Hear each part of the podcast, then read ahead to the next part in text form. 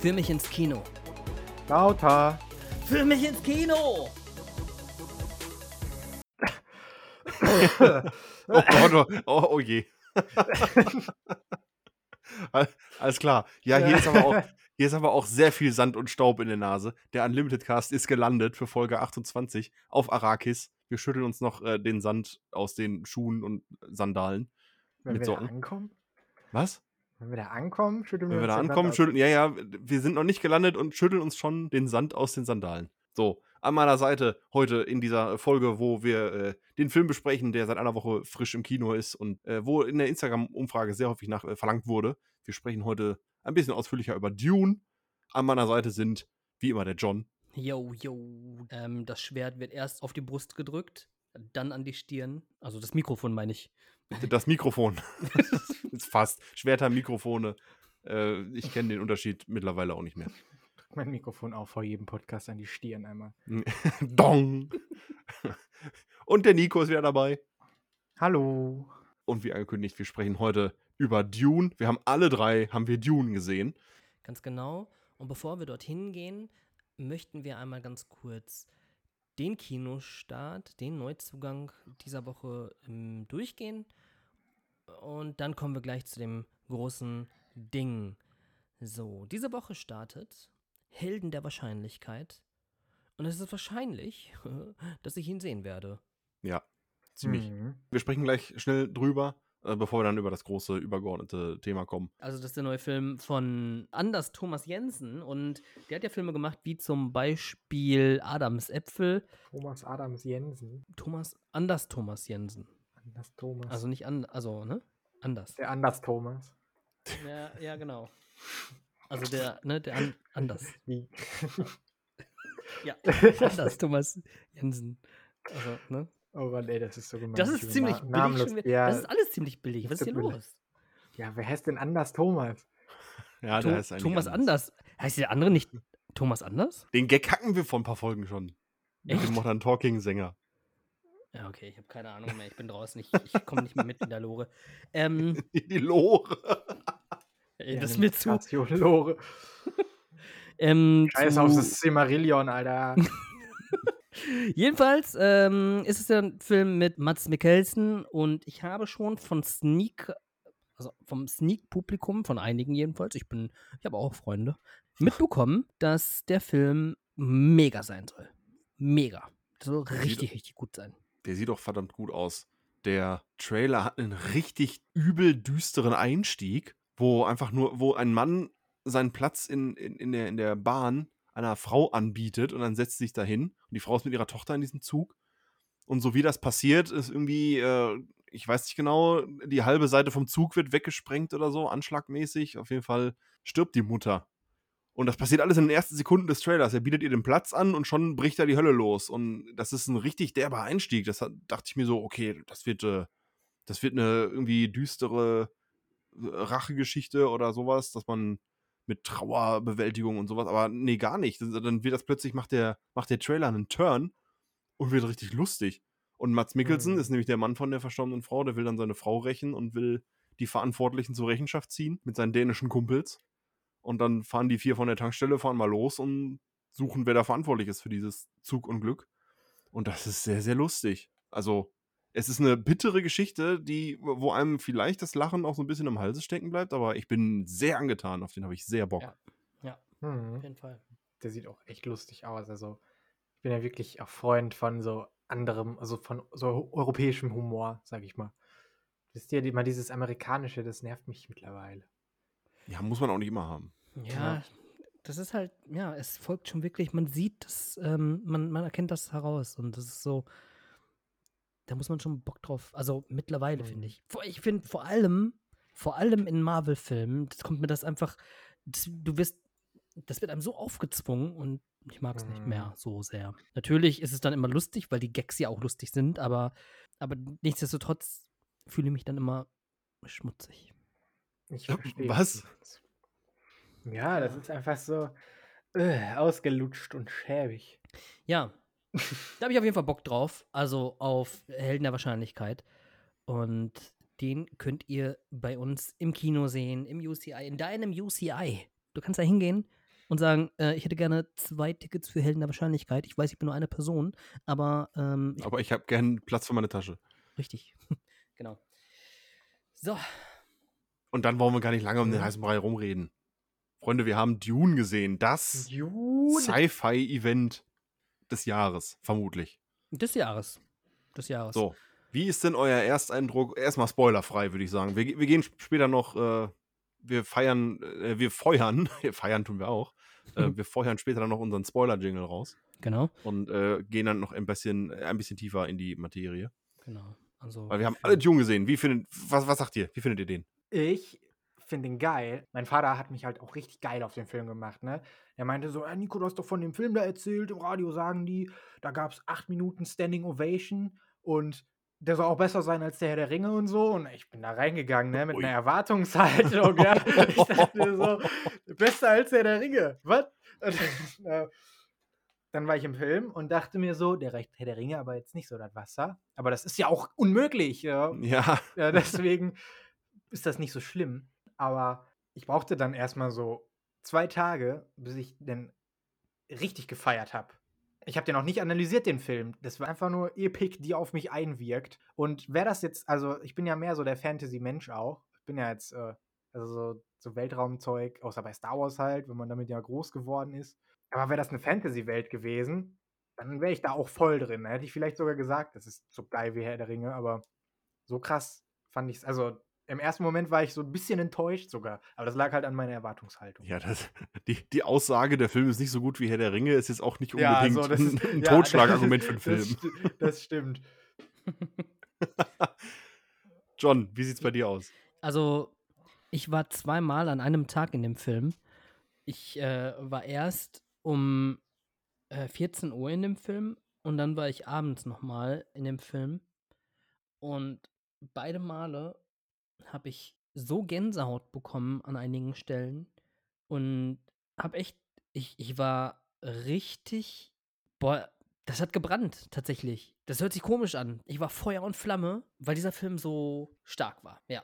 Und äh, der ist gra- ja gerade schon aufgekommen, ähm, Herr der Ringe. Tatsächlich hat dieser Film es geschafft, ähnlich wie bei Herr der Ringe zu wirken. Denn es gibt da eine, eine Stelle, die diese Epik sozusagen aufkommen lässt. Ähm, da möchte ich dann auf jeden Fall im Spoiler-Talk nochmal was zu sagen. Aber ja, ich, ich war sehr, sehr, sehr ähm, hyped, definitiv, weil ich auch im Vorfeld gehört habe, wie, wie stark der Film sein sollte.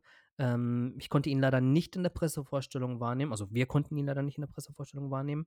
Genau, aber das war auch vollkommen egal, denn es war schon okay, dass das ganze Publikum da war, denn das Publikum hat, und das hast du gerade auch angedeutet äh, oder gesagt, äh, Nico, es gab tatsächlich auch bei mir Standing Ovations und Applaus. Oh, klasse. Ja, und auch das ist so heftig, weil du würdest dich zu Hause nicht hinstellen und, und applaudieren. so, und dann wärst du halt auch noch für dich alleine. Nee, du warst jetzt mit ganz vielen Leuten da und man hat das Gefühl, also das ging durch den ganzen Raum und das war stark. Ja. Wie war das bei dir? Hm. Ja, also wir haben ihn äh, auch im, im IMAX geguckt, äh, mit äh, sehr wuchtigem Sound. sehr wuchtigem Sound. Mhm, Das war Und- krass. Ich bin auch am, am Anfang, da komme da komm ich gleich zu. Ich war am Anfang ein bisschen abgeschreckt und fast vielleicht auch sowas wie genervt. Das hat sich Uff. aber ganz, ganz, ganz, ganz, ganz schnell hat sich das erledigt. Ja, ich, hm. Und dann war ich auch hin und weg. Ich fand den, oder ich finde ihn immer noch, ich finde ihn richtig klasse. Der hat mir total gut gefallen. Worum geht's denn überhaupt? Kann man, äh, kann man das zusammenfassen? Ja, nicht schneller als der Film es schafft. hä? also, na, das ist. Okay, aber ich, ich fange später an. Ich habe nämlich sehr viel, was mich gestört hat. Aber Ah, okay. Okay. Also in Dune geht es um einen Planeten, der irgendwo im Weltraum ist. Ähm, Wie die, wie die gibt ja, ich ja, behaupte mal, die meisten Planeten. Also er ist links Aber oben. Also Okay. hört sich komisch an, aber ich habe tatsächlich so ein, so ein, so ein Dings gesehen, wo die, so ein, so ein Bild gesehen, wo die Planeten, also alle Planeten, um die es geht, äh, drauf abgebildet sind. Aber, äh, und Arrakis ist halt links oben.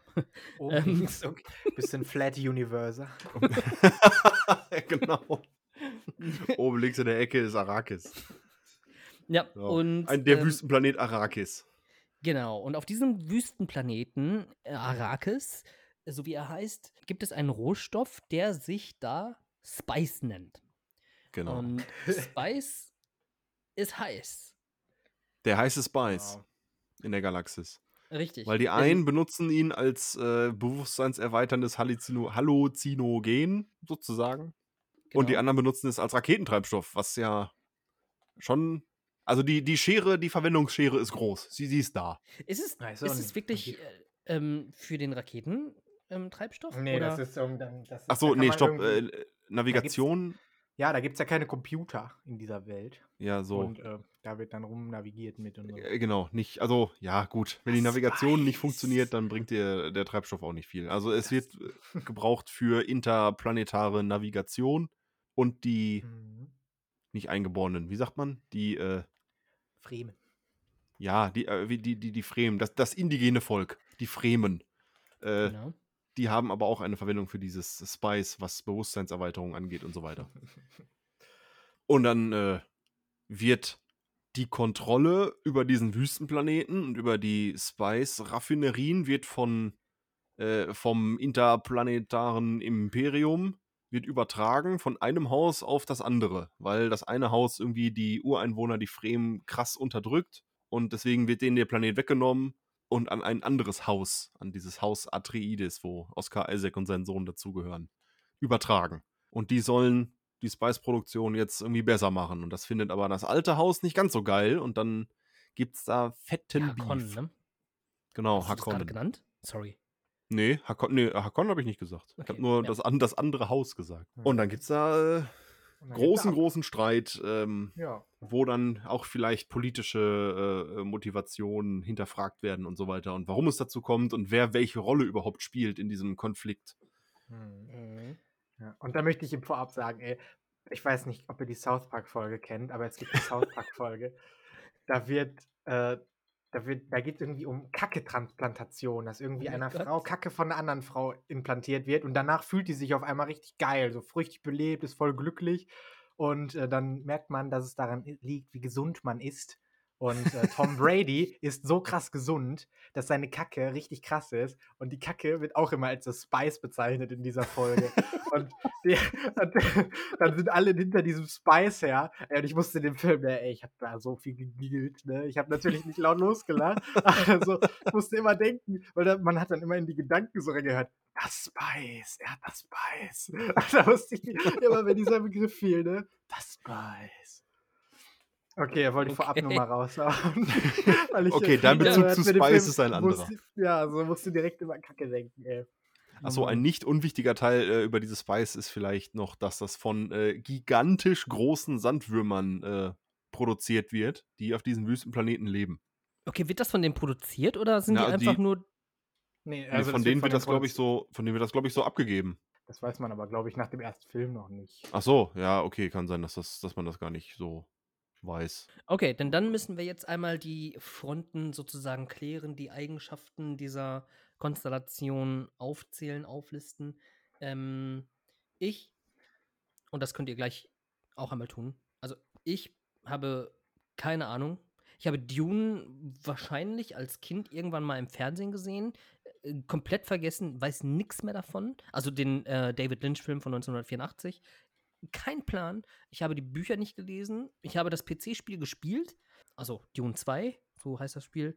Ähm, aber kann mich auch da nicht mehr dran erinnern. Ich weiß noch, dass als man im Film die Spice Silos gesehen hat, dass da irgendein Gefühl aufkam, äh, wie so eine Erinnerung, wo ich mir dachte, ey, irgendwie. Oder war das Command and Conquer? So. Ähm, okay.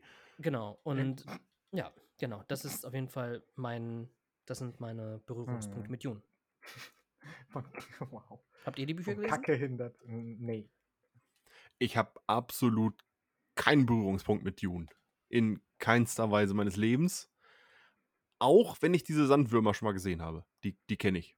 Ja, genau, Also die kenne ich auch. Von, von Ja. denen hat man schon mal was mitbekommen. Ähm, Hm, Ja, von dem, das Cover kennt man ja eigentlich. ja. Also ich kannte auf jeden Fall, das kannte ich auch. Ja. Mhm. Okay, ja cool. Dann wissen jetzt alle Bescheid. So, krieg, kriegen wir spoilerfrei zusammengefasst, was einem gefällt und was einem nicht gefällt und dann können wir noch ein bisschen deeper reingehen. Ja.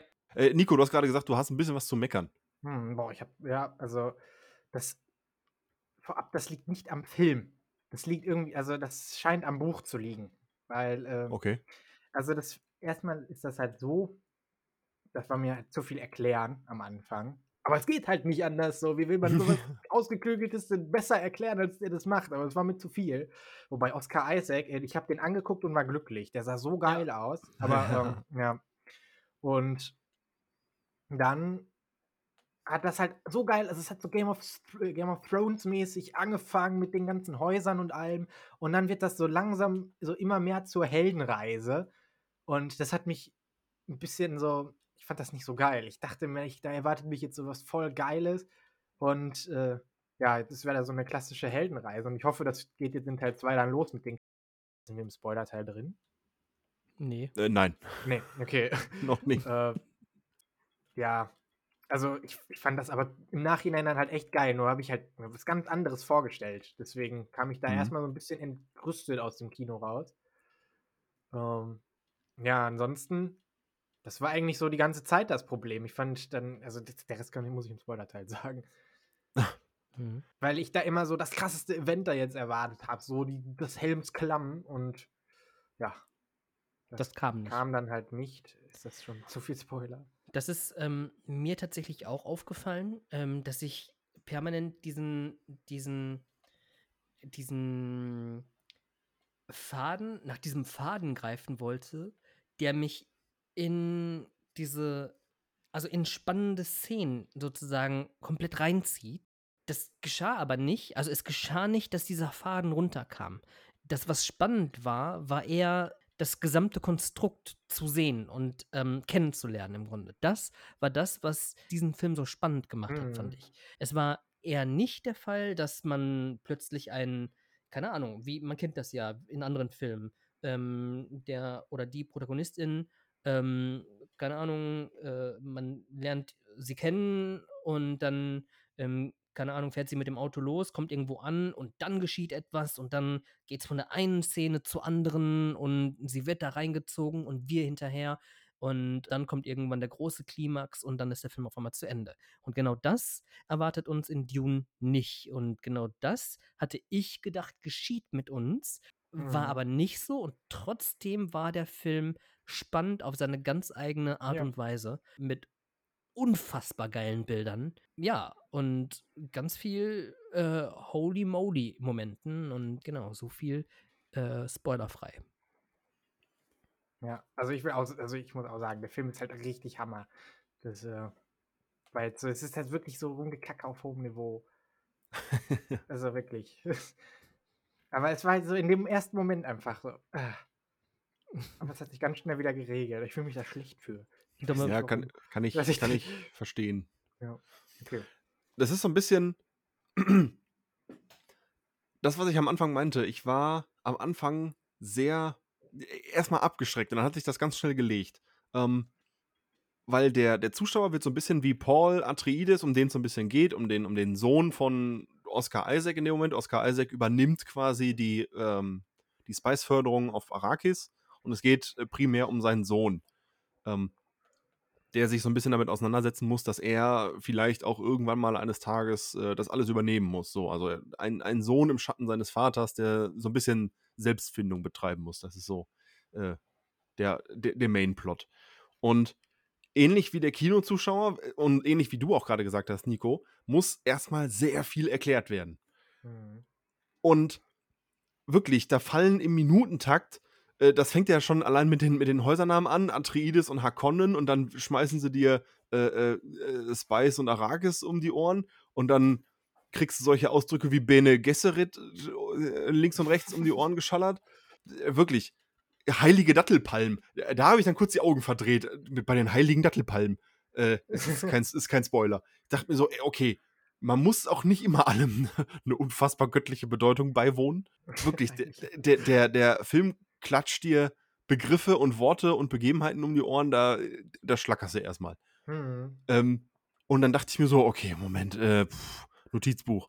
Äh, ich muss mir erstmal die politischen, die politischen Geflechte, wie das Imperium mit den Häusern Hakonnen und äh, Atreides zusammenhängt, was die Fremen, noch so ein, äh, noch, so ein Fachbegriff, der da äh, in den ersten Minuten gedroppt wird, wie das mit den Fremen zusammenhängt, wie die das sehen mit dem Spice, wie, wie was Hakonnen gemacht hat, was Atreides machen soll, dass der Imperator das und das jetzt ändern soll.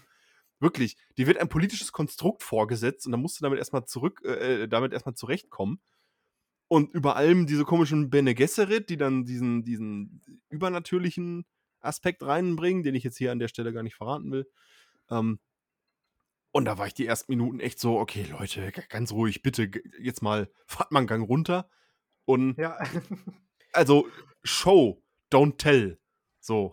ja. Ja, wobei man auch aber sagen muss, dass andererseits, das, Ja, aber wie will man sonst machen? genau das da. In der Herr der Ringe hat das ja auch geklappt, weißt du? Da haben die so eine 7-Minuten-Sequenz gezeigt und man hat alles kapiert. So, da wurden die Hobbits erklärt und dann wurden so, wird erklärt, wie das so mit dem Ring alles funktioniert und dann ist alles gut, da weiß man Bescheid. Und dann in dem Film war das so, ich war erstmal eine halbe Stunde komplett lost. So. Ich Ja. wusste gar nicht, was abgeht. genau das. ja, das war dann halt. Ja, aber sorry. Jetzt habe ich mich schon wieder in Rage geredet. nee, aber ähm, genau das finde ich ja, äh, also genau das, was in der ersten halben Stunde ja geschieht, ist ja im Grunde das, was, also wie es ja auch weitergeht eigentlich. Und das ist ja auch eigentlich das Spannende. Also es war schon super interessant, das alles zu sehen. Ähm, Ja, vor allem auch eine der ersten, vor allem auch eine der ersten Szenen.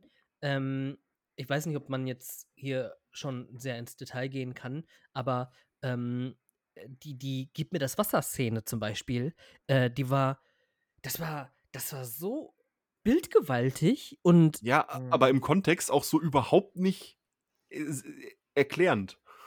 Ja, weil du klar, diese ganze aber Bene Gesserit-Geschichte ja erst ja, im genau. Nachhinein mitkriegst. Genau, aber trotzdem war es ja interessant. Man hat sich gedacht, okay, what the, ähm, okay, what? Wartet mal kurz, bitte. Ja. Was Ja. geht hier vor? Das steht, aber Ähm, so, so. Ja, sorry. Nee, erzähl. Dann aber sowas wie. So. äh, Ich, ich schreie jetzt einfach mal Spoiler. Warum geben die mir denn die Info? Also, das ist doch das, ist doch komplett unnötig. So, danke. Das, das war ein 5 Minuten Film. Da hätte man auch kurz mehr 5 Minuten investieren können in, in eine geile Herr der Ringe Anfangsszene. Aber das ist halt auch kacke auf hohem Niveau, weil es immer noch verdammt gut gemacht wurde. Ja, ja und ich, ich, ich sehe aber auch den, also ich sehe deinen Punkt definitiv. Ich verstehe, was du meinst, ja. Aber ich sehe auch den anderen Punkt. Aber dazu lass uns später kommen. Lass uns dazu später Okay. kommen, wenn wir sagen, Spoiler on. Ja. Also, hm, was kann der Film denn? Was kann der Film richtig gut? Was ist, Der was Film ist das? Episch, kann- episch sein, bildgewaltig, e- einfach nur geil, Auf jeden Fall episch. überfordernd. Mein, mein größter Pluspunkt, was ich, was ich Dune ganz, ganz hoch anrechne, ist, wenn diese ganze Erklärungs- und Worldbuildingskeule sich dann gelegt hat. Und es geht dann wirklich darum, die Geschichte voranzutreiben in dieser Welt. Dann rechne ich Dune ganz, ganz hoch an, dass der eine für mich extrem authentische Welt erschaffen hat, die Mm, das komplett stimmt. funktioniert, von vorne bis hinten, in jedes kleinste Detail. Paul kriegt, wenn sie auf Arrakis landen, diesen, ist, ist kein großer Spoiler, kriegt er kriegt ein Gadget, kriegt er so einen Kompass. So. Und er sagt so, ja, also der Kompass, äh, das ist hier so ein Special-Kompass, weil Arrakis hat irgendwie zwei Monde und die sind krass und deswegen kannst du dich auf normale Kompasse nicht verlassen. So, fertig. Und dann ist der Kompass auch erstmal irgendwie zwei Stunden raus und kommt erst viel später wieder zum Einsatz. Und es gibt so, es gibt Gadgets und, und, und technische Errungenschaften in dieser Welt äh, und Verhaltensmuster in dieser Welt, zum Beispiel äh, von den, von den Fremen zum Beispiel, wie die sich benehmen, was die eigentlich für ein Volk sind. Das habe ich denen so abgekauft. Mm, Das stimmt. macht alles Mhm. so viel Sinn in jeder Faser, wie, die, wie sie sich bewegen wegen den Sandwürmern, ähm, was, sie, was sie für Gadgets, was sie halt ne, für Klamotten tragen und so, und so Sachen. Wie mit diesem Wüstenplaneten Arrakis umgegangen wird, ist so authentisch. Da, ich liebe die Welt, weil sie Ja. sich so echt Mhm. anfühlt, weil alles darin so herrlich logisch und nachvollziehbar ist. Ja. Ähm, Außer vielleicht die Wirkungsweise von diesem, von diesem Spice, aber ja gut, wie erklärt man, wie erklärt man Ja, das jemandem, soll, wie. soll ja auch sowas krass Ja, Heiliges sein. Also, das soll ja auch sowas Heiliges, Übernatürliches. ist- Das, das will ich dem Film auch gar nicht wegnehmen. Diese Bene Gesserit-Geschichte, dieses, dieses Übernatürliche, ähm, gucken, äh, ja, mal schauen. Aber die, die Planetenstruktur an sich, die Art und Weise, wie die Menschen interagieren innerhalb ihrer Völker, äh, zwischen den Völkern, die technologischen Errungenschaften, es fühlte sich alles so echt an und es, ich Mhm. fand es so unglaublich authentisch. Ja. Und das liebe ich an Dune. Ja, Ja. das stimmt. Aber da merkt, also da finde ich halt, ich, ah nee, es kommt alles im Spoiler-Teil. Ja, ich würde sagen, lass uns mal den Spoiler aktivieren, oder? Okay, ja, Okay, bevor okay. wir jetzt. Okay, an, an der Stelle, für alle, die Dune im Kino sehen möchten, ähm, bi- bitte tut das auf jeden Fall. Auf jeden Fall. Ja. Und für alle, die Geht Dune nicht im. Kino sehen wollen, tut es trotzdem. Ja. Ähm, jeder, der Ja. nicht gespoilert werden will, äh, macht es an der Stelle aus. Wir verabschieden uns ganz herzlich. Äh, das wäre dann wahrscheinlich eine etwas kürzere Folge für die, die dann jetzt abschalten. Ähm, alle, die bleiben und den Film vielleicht schon gesehen haben oder die es eigentlich gar nicht so interessiert und sich einfach das weiter anhören wollen, ähm, können natürlich gerne bleiben. Äh, für alle, die nicht gespoilert werden wollen, dann geht jetzt ins Kino, auf geht's und dann könnt ihr den Spoiler-Talk wann anders hören. Genau. Weil an dieser Stelle gilt. Jetzt muss der Spoiler-Jingle kommen. Spoiler, Oh. Spoiler, Spoiler. Wie, wie geht das So. nochmal? Spoiler, Der war- Spoiler, Spoiler. Der war eine Nuance höher als sonst, oder? Spoiler, Spoiler, Spoiler. So. Die, Ja. die Erwartungshaltung ist immer eine, darüber lässt sich gerne streiten, oder? Hm. Ja. Okay. Wir, also, wir, und wir spoilern jetzt Dune. Letzte Warnung. okay. Genau. Also, das, Genau. was du sagst, äh, was du gesagt hast mit dem Worldbuilding, da hast du so recht, ne? Aber ich mag so, das ist halt, irgendwie ist mir da zu viel Fokus auf dem Worldbuilding und zu wenig auf so einer geilen Geschichte, mit die, die richtig krasse Emotionen in mir auslöst. Das hat nämlich Dings, äh, das hat Dune nicht gemacht. Äh, ich habe da, also ich war überwältigt, ich fand es episch, aber das hat irgendwie keine Emotion. Es war halt so geil, alles zu sehen und diese Welt zu erkunden, aber mehr auch nicht. Und ich fand dann die, die, die Story selber, die wurde dann spätestens, als dann, äh, als die Atreides angegriffen wurde, das Haus Atreides, da war es dann bei mir ganz aus, weil da sind irgendwie, von Josh Brolin hört man nichts mehr danach. Ja, was ja Äh, auch gut ist, also, weil er ein Returning Character ist. Ja, okay, ja aber trotzdem, ja, aber so, äh, dann, dann stirbt Jason Momoa und, und alle sind, weiß ich nicht, dann alle auf einmal so tot. Und äh, irgendwie hat war das alles so, da hat mir ein bisschen die Emotionen drin gefehlt. Dass Ich weiß Jason Momoa stirbt, war mir aber in dem Ja. Moment klar, als sie sich das erste Mal umarmt haben. Weil einfach um emotionale Fallhöhe zu generieren. Ja, das also ich So. habe da auch alles abge... Ich habe die Beziehung... Es war alles authentisch, aber hat mich nicht mitgerissen. Aber der Film ist halt trotzdem richtig geil und ich glaube, es lag vermutlich einfach an dem Setting oder so, Mhm. äh, womit Also- ich dann doch weniger anfangen konnte. Also es ist auch ein Also geiles du hast Setting. keine- Ich weiß, Du du hast keine Verbindung zu den Charakteren. ja doch, also am meisten noch zum Vater. Da war ich, also zu, äh, zu Oscar Isaac, da war ich Mhm. echt traurig, als der gestorben ist. Also das fand Das- ich schon, aber Aber die ja Art und Weise krass. war geil. Ja, Ja, mit war mit. Baron Harkonnen Weise. und der Giftwolke, das war mega cool. Also ich Ja. fand's cool. Aber, und da muss ich auch sagen, ich fand es auch mega. Ich hatte auch eine richtige Gänsehaut, als Oscar Isaac gestorben ist, weil der Baron ihm noch so sagte: "Hm, Dein Sohn und deine Frau sind tot. Und für ihn war das ja Jo. echt, er hat es ja, Ja, geglaubt. so, ja. Und man hat dann die Träne gesehen und das fand ich so ja, ergreifend und es hat mir ja, so leid getan. gemacht. Das stimmt. Ich finde ja sowieso die Welt, ihr habt es gerade auch schon angesprochen, also gerade das Haus Atreides, das kommt irgendwie, es fühlt sich so an, als äh, wären die Fraktionen, also die drei Fraktionen, um die es hier im Grunde geht, ähm, Haus Atreides, ähm, die Hakonnen und die Fremen, ähm, Mhm. also ne, drei Völker, drei Fraktionen. Und das Und wäre übergeordnet das Imperium. Genau, das Imperium ja auch noch, aber das haben wir ja gar nicht wirklich gesehen, also zumindest nicht wirklich gesehen. Und Haus Atreides und Kaladan, also deren Welt, ähnelt noch irgendwie so am meisten unserer Welt, wie sie Mhm. wahrscheinlich in der Zukunft ist. Denn ich fand das mit dem Stierka, also ich habe keine Ahnung, ich habe, wie gesagt, die Bücher nicht gelesen. Es ähm, ist, glaube ich, eine große Sache. Ich habe keine Ahnung. Der Stierkampf äh, Spanien, man hat auch einen Matador irgendwie gesehen, den Großvater, glaube ich. Äh, ein Mhm. Bild von ihm, also so ein Porträt, wo ich mir denke, okay, krass, äh, ihr fliegt hier mit Gleitern durch die Gegend mit libellenartigen äh, Flug, Mhm, Geräten? Die waren auch Die der Hammer geil, waren. die der Hammer waren. Die Libellenschiffe fand ich so cool. Mega geil. Ähm, ja, aber trotzdem gibt es noch so etwas, ich sag mal, Klassisches wie den Stierkampf. Ja, das hat mich sehr an unsere Welt, wie sie dann sein würde, oder die, die, die ähm, First Lady sozusagen, ähm, also Pauls Mutter, äh, als sie auf dem Planeten ankam und sie diesen krassen Gesichtsschmuck hatte, das mich sehr an Mhm. arabische Länder erinnert hatte. Also so ein Gemisch irgendwie aus unserer Welt, das nu- nur halt weitergedacht so. ja, genau. Das vertreten wird durch Haus Atreides. Das Schöne ist, dass du einfach auf so vielen Ebenen Mhm. diese, diese Konflikte hast. Du hast, äh, wie, wie Nico gerade schon sagte, du hast eigentlich eine klassische Heldenreise von einem jungen Mann, der sich selbst irgendwie finden muss und seinen, seinen Träumen hinterherjagt, weil er ja dieses Mädchen auf Arrakis immer sieht.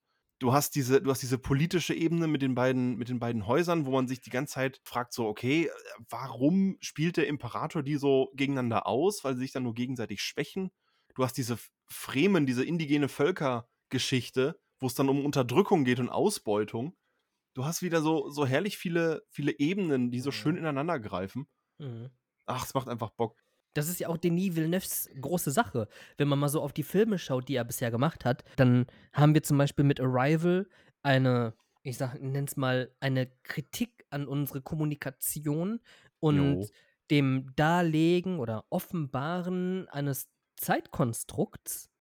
Äh, Dann haben wir Blade Runner, wo halt auch Klassenunterschiede gezeigt werden, gesellschaftliche Probleme aufgezeigt werden und wo die Frage der Identifikation oder, nee, nicht Identifikation, vielleicht das auch, aber auch Identität zur Geltung kommt. Und dann hast du jetzt Dune, äh, beziehungsweise ein Film, der so oft vergessen wird, äh, von Denis Villeneuve, ist Incendies, Mhm. die Frau, die singt. Also einfach so ein heftiger Film, in dem es um Politik geht und um Unterdrückung und äh, ja, und genau das alles geballt haben wir Vereint irgendwie jetzt Dune. in Ja. Dune, genau. Als die, als sie das erste Mal äh, diesen, diesen Rundflug machen, wo es heißt so, ja, wir fliegen jetzt mal raus und gucken uns die Spicefelder an und so. Da gibt es ja diesen einen Harvester und äh, es kommt so ein bisschen, wie es kommen muss. Dann kommt natürlich, äh, fällt ein, ein, ein Rettungsseil fällt aus, weil es kommt einer dieser riesigen Sandwürmer und will den, den Ernter quasi fressen. Weil die sind so groß, dass sie die einfach so ein, die sind einfach 400 Meter lang und keine Ahnung, 100 Meter Durchmesser. Das sind gigantische Sandwürmer. So, und dann fragt äh, äh, Leto Atreides, fragt dann so, ja, und wenn die Sandwürmer kommen, was macht ihr denn dann? Und ich habe mir das auch schon so ausgemalt, so, ja, dann gibt es da Verteidigungsmechanismen und äh, sie reagieren so und so auf, keine Ahnung, Elektrizität, was weiß ich. Ich habe mir in meinem Kopf, habe ich mir schon ausgemalt, wie sie, die, die, wie sie den jetzt abwehren. Und dann kommt die, und dann ist so ein bisschen das Konzept von äh, Ockheims äh, Rasiermesser, die simpelste Lösung ist häufig die richtige. Ja, dann äh, geben wir das durch und dann heben wir den hoch. Das ist Und ich dachte mir so, das ist ja brillant. das ist ja einfach nur, weil die durch die Vibration angelockt werden. Und es wird ja auch irgendwie zweimal gezeigt, wie diese Sandwürmer fressen. Nämlich machen die einfach das Maul auf und lassen Mhm. Sand und Beute einfach in sich reinrieseln. So, das sind die machen jetzt keinen Free Willy Move oder so und springen aus dem Sand raus. Überhaupt nicht. Und dass sie einfach sagen, so, ja, also wir locken die an, die werden angelockt durch rhythmische Bewegungen, wie halt Lebewesen, wenn man läuft oder so. Und wenn einer kommt, dann heben wir den Ernter hoch. Und ich dachte mir so, okay, das ist komplett eigentlich die kosteneffizienteste Möglichkeit. So würden, Nee, weißt so du- würden wir es halt einfach Weißt du, machen. was ich finde, was Das macht so halt viel Sinn. richtig genial gemacht hat? Ich finde, das hat, also ich habe das nämlich gar nicht so wahrgenommen, sondern für mich hat das diese, diese Würmer einfach so übermächtig gemacht, wie sie wohl sind, so für die Menschen. Das fand ich halt krass, dass man da so, man kämpft die nicht, man flieht vor denen. Das fand ich schon echt, so das war halt, das fand Ja, ich, genau. die Szene Mhm. war total eindrucksvoll dadurch. Das, also wirklich, der filmisch ist dieser Film göttlich. Der, der reißt einen, ja, ich wirklich, ich hätte so den drei Stunden, vier, ne? vier, fünf Stunden weiter gucken können. Der wäre nicht langweilig geworden. So. Ich war richtig enttäuscht, als da auf Ja. einmal die Abspur. Ich war so, hä? Wie, ich sitze doch gerade mal seit anderthalb Stunden hier. Ja, Nee, also der das der kam dann auch nochmal. Ich dachte so, ja, jetzt geht's ab, jetzt kriege ich hier meinen Film, den ich will. Und dann Ende so, was? Aber das war ja schon die erste Überraschung, war ja schon der Titel, als man dann auf der Kinoleinwand liest, Dune Part 1. Mhm. Weil ich, ich wusste es nicht. Ich wusste es auch nicht. Ich hätt- hätte auch gedacht, dass das jetzt ein So, Film das war ist. direkt mal eine Überraschung. Mhm. Und, äh, aber eine positive, weil ich mir dachte so, boah, okay, das wird ein Mehrteiler. Dann hat er jetzt richtig viel Zeit, um da was Geiles draus zu machen und äh, wurde nicht enttäuscht. Ich freue mich derbe auf den zweiten Teil. Mhm. Ja. Ich habe an anderer Stelle gehört, dass ähm, wir uns in der Story, also wenn man sich jetzt am Hauptding, an, an der Hauptgeschichte, ich habe keine Ahnung, ähm, wenn man da jetzt so lang geht, dann sind wir bei zwei Drittel der Story. Okay. Ja, Mhm. dann äh, mal gucken. Kommt ja, Ja. noch einer. Äh, Und danach kommen auch noch eigentlich äh, weitere Bücher, Mhm. so habe ich das mitbekommen. Aber äh, wenn man das Hauptding jetzt eigentlich so nimmt, so wie das mit den Charakteren irgendwie Mhm. ist, dann. Also, jetzt soll ja wirklich nur das erste Buch. Ja. Ich frage mich, ob diese Stimmengeschichte noch irgendwie aufgeklärt wird, weil diese, diese Bene Gesserit sind ja quasi so die, die übernatürlichen Drahtzieher, die Berater des Imperiums so. Also eigentlich die wahren Herrscher, wenn man so will, weil die den Imperator beraten oder so. Und mit dieser Stimme kann man ja alles Mögliche befehlen und dann wird dem gehorcht. Das ist ja, Ja, diese übernatürliche. Komponente. Und ich frage mich, inwieweit das noch eine Rolle Ja, das spielt. war so geil, aber ähm, äh, bevor ich das vergesse, bevor ich diesen Gedanken jetzt vergesse, im Film wurde erwähnt, dass Paul, wenn er denn der wird, der er sein soll, die Brücke zwischen Vergangenheit, Gegenwart und Zukunft sein kann. Und diesen Aspekt finde ich super interessant. Ja, genau. Bene Gesserit. Ja, also äh, diese, diese Stimme, diese Mutter, äh, die, diese Mutter, die Mutter von Paul gehört ja dazu und die hüllen sich so in, in so super kryptische, äh, super kryptisches Gefasel und so. Ähm, diese, diese Prüfung, die die, wie hieß sie, allwürdige Mutter da gemacht hat und so Mhm. weiter. Äh, weil Paul sollte ja eigentlich gar nicht äh, unterwiesen werden und müsste ja eigentlich sterben, so. Also, ich frage mich, wie in diesen Häuserkonflikt das noch alles mit, mit reinpasst oder wo das an welcher Stelle aufgegriffen wird. Ich hoffe, dass der zweite Teil nicht zu überfrachtet ist. Auf der anderen Seite kann ich mir das beim besten Willen nicht vorstellen. Ja. Will Villeneuve auch den zweiten machen? Ja, das war ja von Anfang an so Ja, weiß man geplant, das schon? glaube ich. Also, ich wusste das ja auch schon. Okay. Ich meine, Also, man äh, hat es auch vorher schon lesen können, dass das ein Zweiteiler wird. Auf jeden Fall. Ja, also man, ja, ja Ich nicht, wusste es also, nicht. aber man hat es irgendwo lesen können. Ich weiß jetzt auch nicht mehr wo. Nur war das schon länger klar und jetzt nicht nur, aber klar, ne, also wenn ihr den Titel so krass auch schon Mhm. machen, so zur Schau stellen, ist ja klar, dass die das schon länger geplant hatten. Mhm. Villeneuve wollte den Film ja schon seit er ein Kind war machen. ja, echt? Krass. Mhm. Der hat jetzt 40 Jahre im Grunde damit verbracht, ähm, sich die Skills anzueignen, um das zu machen, was wir gesehen haben. Das wäre ja krass. Ja, dann kann er ja nur abliefern. Ja, hat er ja auch. Also das ist so, das ist im Grunde so, als wenn ich jetzt sagen würde, ich möchte einen Klimmzug schaffen und trainiere dafür sieben Jahre lang Für den Ähm, perfekten Klimmzug. Genau, Wasserkästen die ganze Zeit von links nach rechts zu schieben oder zu tragen und ähm, um den Block zu laufen, das siebenmal am Tag, um dann 40 Jahre später diesen einen Klimmzug Nee, zu machen. nee so lief das bei ihm nicht. also wenn Der hat trainiert und dann hat er auf einmal mittendrin so Human Flags schon gemacht und Flickflacks und was auch immer. Und jetzt kommt er und jetzt kann er zehn Klim Klimmzüge Ja, auf stimmt. einmal. So lief das nämlich. Das ist so, ja, stimmt eigentlich, stimmt eigentlich total. ja. Ja, ich meine, also Denis Villeneuve hat auch schon, also für mich zum Beispiel, ne, der Film hat angefangen und er fängt ja an mit dieser heftigen Szene Ja. einfach, wo dieser, dieser Harvester ähm, von der Seite beschossen wird und Mhm. einfach ähm, die Bildkomposition ist so unfassbar ästhetisch und schön, wo ich mir gedacht habe, boah, ey, ey ich, ich weiß nicht, was gerade passiert, wie dann dieser Harvester in der Frontansicht, wie wir ihn sehen, links unten im Bild stehen irgendwie zwei, ich habe keine Mhm. Ahnung, ob es Hakonnen sind oder ob es Fremen sind, und ähm, zwei fette Laserstrahlen treffen diesen Harvester seitlich und der explodiert einfach. Ey, ich habe gedacht, Alter, boah, was geht denn jetzt ab? Ich fand die ganze, die ganze Schlacht fand ich eigentlich auch ziemlich cool, weil Haus Harkonnen das so schön systematisch auseinandergenommen hat.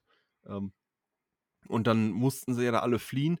Das war sowas, wo ich mir dann dachte, hm, ja, vielleicht ein bisschen vielleicht ein bisschen lame, weil Mhm. sie werden ja von ihrem Arzt verraten. Hm. Äh, und dann dachte ich mir so, okay, da hätte man das irgendwie äh, anders machen können, hätte man das anders einfädeln können, als einfach nur, oh, ich will meine Frau retten, Mhm. ich verrate die jetzt. Das war irgendwie sehr klassisch Ja. alles. Ja, aber ist ja auch ein Mhm. altes Ähm, Buch, ne? Ja, ist vielleicht, ja, liegt vielleicht auch an der Ja, Vorlage. aber genau das ist es. und oh, sorry. ja, nee, red ruhig. Ja, also mir hat wirklich, ich glaube einfach, mir hat die Vorlage nicht gefallen. So, Ja. filmisch und alles geil, nur dieses, die Vorlage war mir irgendwie, die war nicht toll genug. Weiß nicht, ob ich verwöhnt bin durch halt Herr der Ringe und dies und das, so, dass ich da nach diesem Start auf einmal so viel erwartet habe. Oh, ich fand Stellan Skarsgård war auch so ein Ja, cooler Baron der hat das echt Harkonnen, cool das war mega Ja, cool. boah, ich hab Ja. den mit so- diesem mit diesem geilen Gerät hinten an der Wirbelsäule, Mhm. weil er sich einfach nicht mehr geil bewegen kann, hat er diese Schwebewirbelsäule da draußen dran kleben. ja, aber richtiger Und- Assi, der Typ.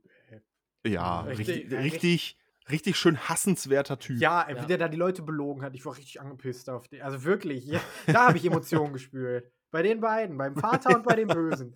Bei dem einen voll die Wut, beim anderen dachte ich so, wow, bist du toll. Aber Oscar Isaac sah auch so geil aus. Ne? Wenn ich so Ja, aussehen würde, wirklich cool ich würde ein Bild, Bild von mir in diesem Outfit auf Öl malen Auf- und mir das ins Wohnzimmer hängen. Wenn ich so, wenn man mich so geil, herge so geil gestylt hätte. Auf Öl, auf Leinwand malen mit Öl. mit Öl. Motoröl.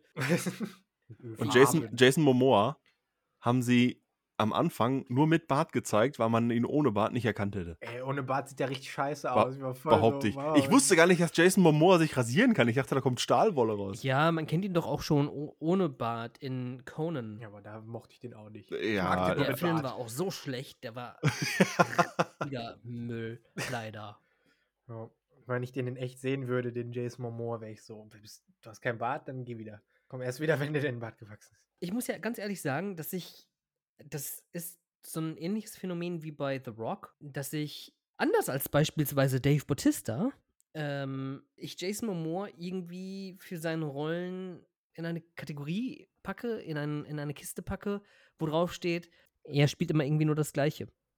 Und Er spielt immer den handsome Nice Guy. So. ja, genau, Handsome Nice Guy, der ja dann doch irgendwie heftige Muskeln hat und doch ganz krass draufprügeln kann. Und Also in Film jetzt. Wir Genau. sprechen nicht für Serien. richtig, genau. Etwaiger Art. Boah, stellt euch mal Jason Momoa vor. Nee, gar nicht. Stellt euch mal The Rock vor mit dem Bart von Jason Momoa. Aber nicht mit Ich den Haaren, gar nicht- nur mit Glatze. Wie geil das aussehen würde.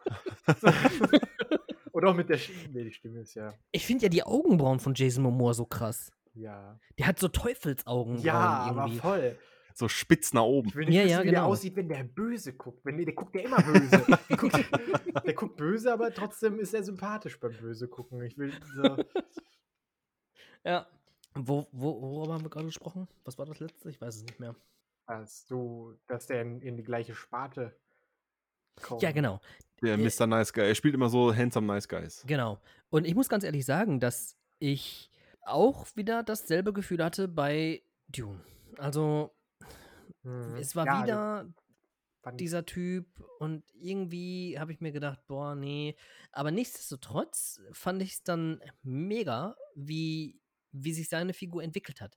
Ich fand das zum Beispiel so heftig, wie ähm, als die Stadt angegriffen wurde und er sich den, den, den, dieses Flugding da geholt hatte, wie er die zwei, die entfernt von diesem Flieger standen, niedergeschlagen hat und die anderen, die dann vor dem Ding waren, so zur Seite gegangen sind. Weil sie so respektvoll Respekt, irgendwie ja. äh, so äh, entweder res also Respekt oder aber nope, okay, äh, der ist zu krass, mein Leben ist mir doch ein bisschen wichtiger, ich gehe mal zur Seite ähm, hatten. Und ja, Ja, das war schon cool. also da fand ich die Entwicklung ziemlich cool in Dune. Ähm, Es hat mir besser gefallen als, äh, als sonst wo. Mhm. Kann ich Ja, und nach dem Ausbruch geht es dann ja eher so in die Richtung äh, Roadtrip. Mhm. Mutter und Sohn äh, müssen sich dann irgendwie durchschlagen und sich mit dem Gedanken anfreunden, dass das äh, Haus gefallen ist. Und machen sich dann auf die Reise zu den, zu den Fremen, die natürlich erstmal nicht so Bock auf die Mhm. haben. Weil die, wurden ja ewig lang unterdrückt und, und ausgebeutet und jetzt haben sie nicht mehr so. Sind Fremden gegenüber etwas, äh, etwas strange. Was ich äh, am Anfang aber, also ich weiß jetzt nicht, ob das war das ernst gemeint mit dem, der Fremen-Chef spuckt, äh, spuckt ihm da auf den Tisch, was erstmal überall als abwertende Geste äh, wahrgenommen wird. Aber da die Fremen ja ihr Trinkwasser aus ihren eigenen Körpern gewinnen mit ihren Apparaten und so weiter, wo dann, wo dann hier Duncan, wo dann hier Jason Momoa meinte, so, nein, nein, das ist eine, das ist eigentlich eine, eine, eine sehr großzügige Geste, weil man das Wasser aus dem eigenen Körper anbietet oder so. Mhm. Und am Ende sitzen ja auch ein paar Fremen zusammen und äh, das, das klingt jetzt, das klingt ein bisschen sehr seltsam und spucken in dieser Apparatur. Die spucken da alle zusammen in dieser Apparatur, gewinnen daraus Trinkwasser und trinken das dann wieder. Mhm. So, also dieses, dieses Teilen von Wasser aus dem eigenen Körper, weil es ist ja immer noch ein Wüstenplanet. War das wirklich, war das eine abwertende Geste oder war das wirklich ein, ich sag mal, ein Geschenk? Ja, war Weil er ja auch so Geschenk. grimmig guckte. Ja, aber Ich konnte das gar nicht richtig einordnen, aber äh, Oscar Isaac, also hier äh, Atreides konnte das ja auch nicht einordnen, deswegen musste, das, musste er das erstmal klarstellen. Ja, ich fand das echt geil. Also, ich habe das voll abgekauft. Aber generell Javier Bardem, der hat äh, nur mit gucken, was der da erreicht hat in dem Film, ist schon so mit, mit ein paar Blicken. Der hat ja echt nicht so, Ja. so der hätte gar nicht reden brauchen. Ja, und ich, also ich muss auch sagen, dass ich das als tatsächlich als positive Geste empfand. Nicht positive, sondern respektvolle Geste. Das aber dann für diese Kultur stand, weil es ist einfach so fremd von unserer Kultur oder so Hm. weit entfernt von unserer Kultur, dass wir sowas direkt als Angriff empfinden würden oder empfinden. Und ja, das zeigt einfach nochmal den, den krassen Unterschied. Und das fand ich sehr gut herausgearbeitet eigentlich. Mhm. Ja, das, das meine ich ja. Die ganze Welt ist irgendwie so bis in die letzte Phase authentisch und macht so schön Sinn. Die sitzen da zusammen, äh, teilen ihr, ihr, ihr Körperwasser, haben alle diese Anzüge an, wo der komplette Wasserhaushalt irgendwie auf dem, auf Pinchen Wasserverlust ist, ey. Ja, was eine richtig gute Idee ist. Das Konzept überträgt sich ja auch dann später auf dieses Zelt, wo Paul und seine Mutter äh, bei dem Sandsturm drin hocken. Das Zelt ist ja, hat ja die gleiche Technologie und kann dieses ausgeatmete Wa- Wasser wieder, wieder rausfiltern. Ja, aber da frage ich mich, und das habe ich mich auch im Film gefragt, wie? Also, beziehungsweise, wo kommt das? Wo? Hä? Verstehe Aus ich jetzt nicht ganz. Atemluft und Schweiß. Ja, aber wo wird denn das aufgefangen? Von dem, von dem Stoff überall rundrum.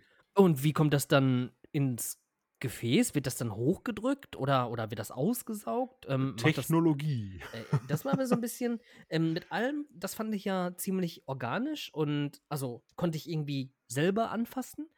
Aber das mit dem Zelt war so ein bisschen, okay, mir, mir das Verständnis dafür, wie das Wasser, äh, also, ne, ist ja logisch, okay, Atemluft und Schweiß und natürlich, das fängt das alles auf, das Material. Aber wie kommt es dann von den Materialien in eine Flasche? Wo hängt diese Flasche? Wo ist die jetzt? Und, äh, okay, vielleicht. äh, Ja gut, also, also mir Ja, hat es ja. gereicht, dass sie diese Anzugtechnologie auf das Zelt übertragen haben, weil es einfach total Sinn machte. ja, aber sie haben die dadurch- Technologie, also. Dadurch, dass. ja, aber, aber also- sie haben ja die Technologie. Ja, ja, klar, Scheinbar. natürlich. Ja, ja, und das fand ich, also, aber in diesem Augenblick hat mich das so ein bisschen zum, das hat mich so ein bisschen rausgebracht, äh, bei dem, als der Anzug zum Beispiel erklärt wurde, da war ich drin. Ich meine, da wurde es auch erklärt. Ähm, da war ich drin. Ich war nicht einmal, wo ich dachte, okay, die Realität gibt's noch. Aber da war dann so ähm, für einen ganz kurzen Augenblick, wo ich dachte, äh, ja, aber wie, wartet mal, stopp. Mhm. So, aber ist ja auch nicht schlecht, äh, beziehungsweise schlimm, weil sich mal ganz kurz äh, davon zu entfernen, aber dann direkt wieder einzutauchen, das ist ja auch vollkommen legitim. Also, ähm, das hat jetzt nicht meinen Spaß an der, an der ganzen Technologie getrübt. Ach, Ja. diese, auch diese Sandwürmer, das, die, die sahen, so- A, sahen die so cool aus. Wie hießen die nochmal? Sadoka, ne? Oder Äh, Wie jetzt der Fachbegriff war, weiß ich nicht. Irgendwann nach dem zwölften Fachbegriff habe ich, dann-? Ich hab da auch hab ich echt- dann auch Ja, abgeschaltet. ich habe auch irgendwann echt wieder geguckt, äh, dafür einfach, ja. Merkst du eh nicht. Ja, aber und, und genau da kommen wir jetzt eigentlich zu dem Ding, ähm, zu dem Herr der Ringe-Vergleich. Weil in Herr der Ringe war man auch nicht, als man ihn, beziehungsweise natürlich die, die den, ähm, äh, die, die das Buch gelesen hatten, natürlich, klar. Aber ähm, ich, ich würde jetzt behaupten, dass nicht alle sofort gecheckt haben, wer was ist, wo was hinzugehört. Erst beim erneuten Schauen, äh, dass dann alles zu 100% klar war. Ich meine, okay, äh, Dune müsste man noch öfter schauen, um das zu verstehen, wenn man dieselbe Auffassung hat, jetzt wie zum Beispiel mit dem Herr der Ringe ähm, Vergleich, weil es da, weil in Dune wesentlich mehr ist, das der Erklärung bedarf. Aber bei Herr der Ringe, okay, warte mal, wo kommen die Hobbits nochmal her? Warte mal, die kommen aus Hobbingen.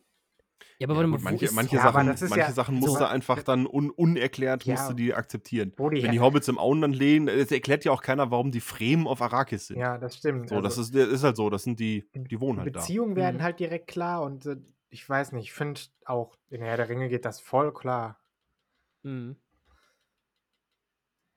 Wer war nochmal Aragorn? Warte mal, wo kam der nochmal her? Nee, Wieso heißt der- Aragorn. Also die ganzen Streicher? Fachbegriffe und so, also wie zum Beispiel, dass Aragorn da jetzt so 80-Jähriger ist und sowas. Äh, Ja, Da- das ein sind- Nachfahre der Numenor. Ja. Wa- Was? Wer? So, das sind so das, aber das sind dann ja auch wirklich so Side-Facts, die braucht man ja beim ersten Mal nicht checken. So. Ich weiß, okay, Aragorn kann alt werden.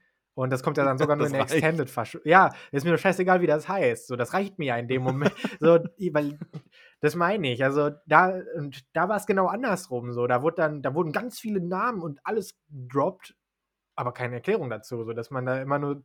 Aber also das war, hat es einerseits ja auch spannend gemacht oder dadurch hat es ja auch Spaß gemacht, die Welt zu erkunden.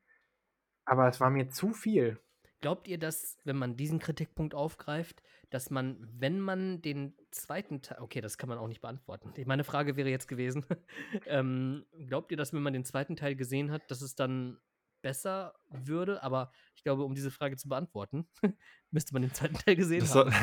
das habe ich, ähm, das hab ich, als wir ähm, aus dem Kino rausgekommen sind, habe ich das meiner Freundin gesagt. Das ist so ein, äh, das ist so ein Film, der hat so viel Worldbuilding betrieben und so viele Zahnräder zusammengesetzt, wo man jetzt erst mit dem zweiten Film sagen kann, ob diese Zahnräder alle schön geölt und Mhm. eingeschmiert ineinander funktionieren und greifen. Mhm. Das ist so ein richtiger Fundamentfilm, was ein richtig gutes Fundament ist. Aber der zweite Film kann den noch mal ordentlich auf- oder abwerten, je nachdem, wie es dann am Ende wird. Also ich glaube, der wertet den auf jeden Fall auf. Das glaube ich nämlich auch. Äh, äh, hoffen wir Weil es. da, den geht's ja jetzt, also jetzt wird ja alles in Gang gesetzt, so mit der Story. Richtig. Weil ich bin mir auch ziemlich sicher. Ich meine, äh, Denis Villeneuve kann große Schlachten inszenieren.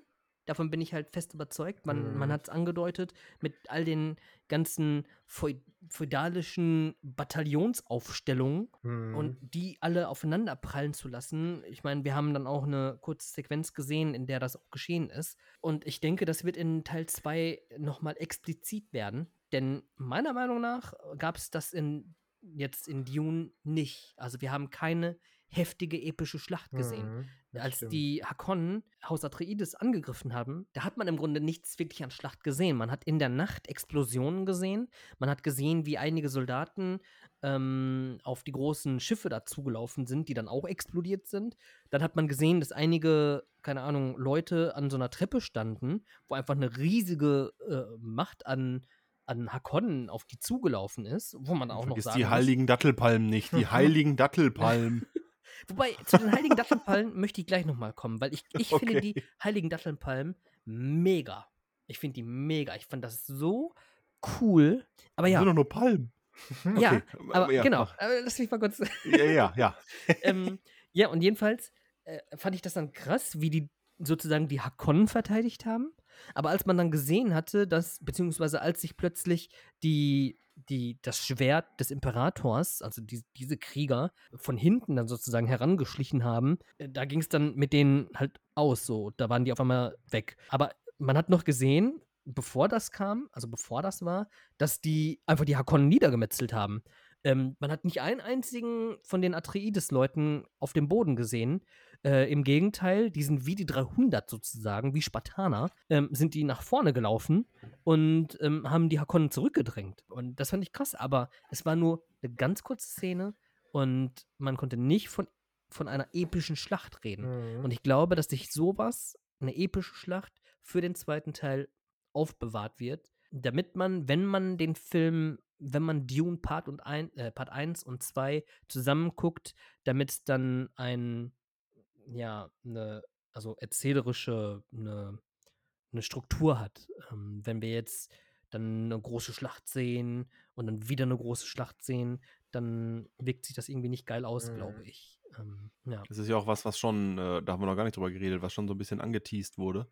äh, weil Paul, der Junge, ja auch, ähm, weil er von diesen Bene Gesserit-Künsten was weiß und so und äh, der hat Spice induziert oder Spice verstärkt dann auch hin und wieder mal so Visionen, wo er sich selbst äh, im Kampf sieht, wo er sieht, was in der Zukunft passiert und zwar so oder so ähnlich. Das ist nie richtig präzise, Mhm. sondern immer nur so vage, in welche Richtung es geht. Aber die, die Auslegung dieser Vision ist immer so ein bisschen anders. Hm. Und dann kann sich so eine Vision auch, während der Story kann sich das dann auch mal ändern oder er kann dann ein anderes Bild von kriegen, weil sich seine Situation ändert und so weiter.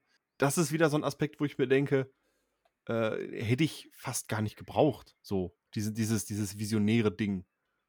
Also, äh, so Visionen und sowas, dieses Übernatürliche, das, die, die Kiste mit der Stimme, die finde ich ganz cool. Da bleibt auch noch abzuwarten, wie sich das in den Gesamtkontext einordnen lässt. Aber mit den Vis die Vision hätte ich zum Beispiel überhaupt nicht gebraucht. Ja, die, aber so Visionen sind generell so ein Stilmittel, mit dem ich nichts anfangen kann. Das nervt mich in jedem Film. Okay. Das, ja, also ich finde irgendwie so, weiß nicht, das sind so Szenen, in denen langweile ich mich immer. Ich muss, ich bin schon wieder äh, kontra, weil ich fand das mega geil, weil das die Spiritualität in dieser Welt nochmal geschärft hat. Und ja, gerade dieses Übernatürliche mit den äh, Bene Gesserit, Bene, Bene, mit den Bene Gesserit. Bene Gesserit Peoples. Ähm, Die People. das ist ja schon, das, das ist ja einfach genau das, was ich auch irgendwie, irgendwie will. Ich will nicht nur diesen interstellaren Konflikt haben. Ich will auch irgendwie etwas, was heraussticht. Hm. Das ist so, stellt euch mal Star Wars vor. Ich meine, klar, ist auch geil, aber ohne Jedi, Ohne Macht. ohne die Macht, genau. Also, Irgendwie, das, also, ja. ich würde das auch feiern, weil das fände ich auch da sehr schade. Da wurde diese Religion angedeutet. Und auf die hätte, also ich wäre lieber, und anstatt mir das über so, über so Visionen oder so zu zeigen, dass es da noch diese spirituelle Welt gibt, von, äh, hätte man das, hätte man ja viel tiefer auf diese Religion eingehen können, die die Menschen ausüben. Und wenn es sowas in Star Wars geben würde, so dass man, so, also wie das ja auch ist, so zwischen Teil 3 und Teil 4, ähm, ist das ja so, dass das. Mhm. ja, ist das ja so eine, wie so ein Mythos, weißt du, dass man, äh, dass die alle da so, so dran glauben irgendwie, aber es gibt keine Beweise mehr. Und das finde ich, also so hätte ich also in dem Film, in Star Wars hätte es natürlich nicht, nicht mehr so reingepasst, weil es ist ja so ein Held, also so eine richtig klassische Heldenreise. Aber in dem Mhm. Film hätte ich das irgendwie cooler gefunden. Aber wie gesagt, ist ja die Buchvorlage wieder. Den kann, kann ich ja jetzt nicht anscheißen. Weil er sein Buch nicht so schreibt, wie ich es gern hätte. Deswegen. Ja, ich finde, ich finde das, also allgemein dieser Aspekt mit Prophezeiung und das, also klar, Heldenreise, ich finde, dass Heldenreise immer geil ist. Und dadurch, dass halt ein ganz großer Mantel, der sehr komplex ist, drumrum gewoben ist, ähm, finde ich das auch gar nicht schlimm, dass man hier eine ähm, schon fast klassische Heldenreise bekommt. Hm. Also nicht nur schon fast, sondern du bekommst sie eigentlich. Ähm, der Junge, der nicht an sich geglaubt hat, du hast es gerade ge- ausgesprochen, Dommer, ähm, beziehungsweise genau so gesagt. Mm, Und das finde ich eigentlich ganz in Ordnung. Ja, an der, an der Heldenreise habe ich, da habe ich auch nicht das Problem. Das ist ja auch so ein bisschen der emotionale Anschlusspunkt, sag ich mal, Mhm. ähm, der, mit dem man mitfiebert. Ähm, ich habe auch kein Problem mit den Visionen. Ich kann sie auch drin lassen. Ich sage nur, wenn, wenn die nicht drin vorgekommen wären, hätte es mich nicht gestört. Mhm. So, ich hätte Mhm. nicht gesagt, so, oh, da fehlt mir aber noch was. Hm. Also, jetzt sind sie drin, aber ich störe mich an denen auch nicht. So. Ähm, ich fand's dann, ich find's dann nur immer so, ich fand's dann nur so krass, wie weit die teilweise auseinandergehen. Äh, Hm. äh, Im letzten Drittel kriegt er zweimal seine Vision von diesem einen äh, Fremen, hier folge deinem, folge deinem dem Freund, du musst den Freund finden und folgen und so weiter. Und das sieht er zweimal. Und den Typen sticht er am Ende halt einfach ab. ja. Wo ich mir denke, okay, Entschuldigung? ja, aber echt. Ja, aber, ähm, aber genau das da liegt jetzt auch meiner erwartet. Meinung nach die, die Botschaft. Da liegt die Botschaft an ihn. Weil in dieser Vision. er soll den Freunden folgen oder so. Ja, genau. Und theoretisch gesehen, äh, in der anderen hieß es, heißt es dann, äh, wo die Frau, glaube ich, spricht, also wo die, wo diese, ähm, wo die Zendaya. Frauenstimme auf jeden Fall kommt, dass er ein Leben für ein Leben ähm, geben soll. Beziehungsweise, ne, er wird sterben und dadurch wird ein Mann leben. Und nur du musst deinen Weg halt gehen oder so. Irgendwie so. Ich kann mich jetzt nicht mehr ganz genau dran erinnern. Diese Visionen sind sowieso, so wie du auch gerade sagtest, ähm, die sind in stetigem Wandel, weil noch nicht klar ist, ähm, welchen die Weg er geht, so, einschlägt. ja. und Ja. ich denke, dass ähm, natürlich, wir, wir, wir wissen es, äh, ein Leben für ein Leben. Ähm, ein Mann muss sterben, damit äh, ein anderer leben kann. Und in einer Vision ist es halt noch nicht so klar, also beziehungsweise in der, da ist es noch nicht so klar. Und sein Gegner ist derjenige, der lebt, weil Paul noch nicht sich gefestigt hat mit dem, was er kann und was daraus resultiert.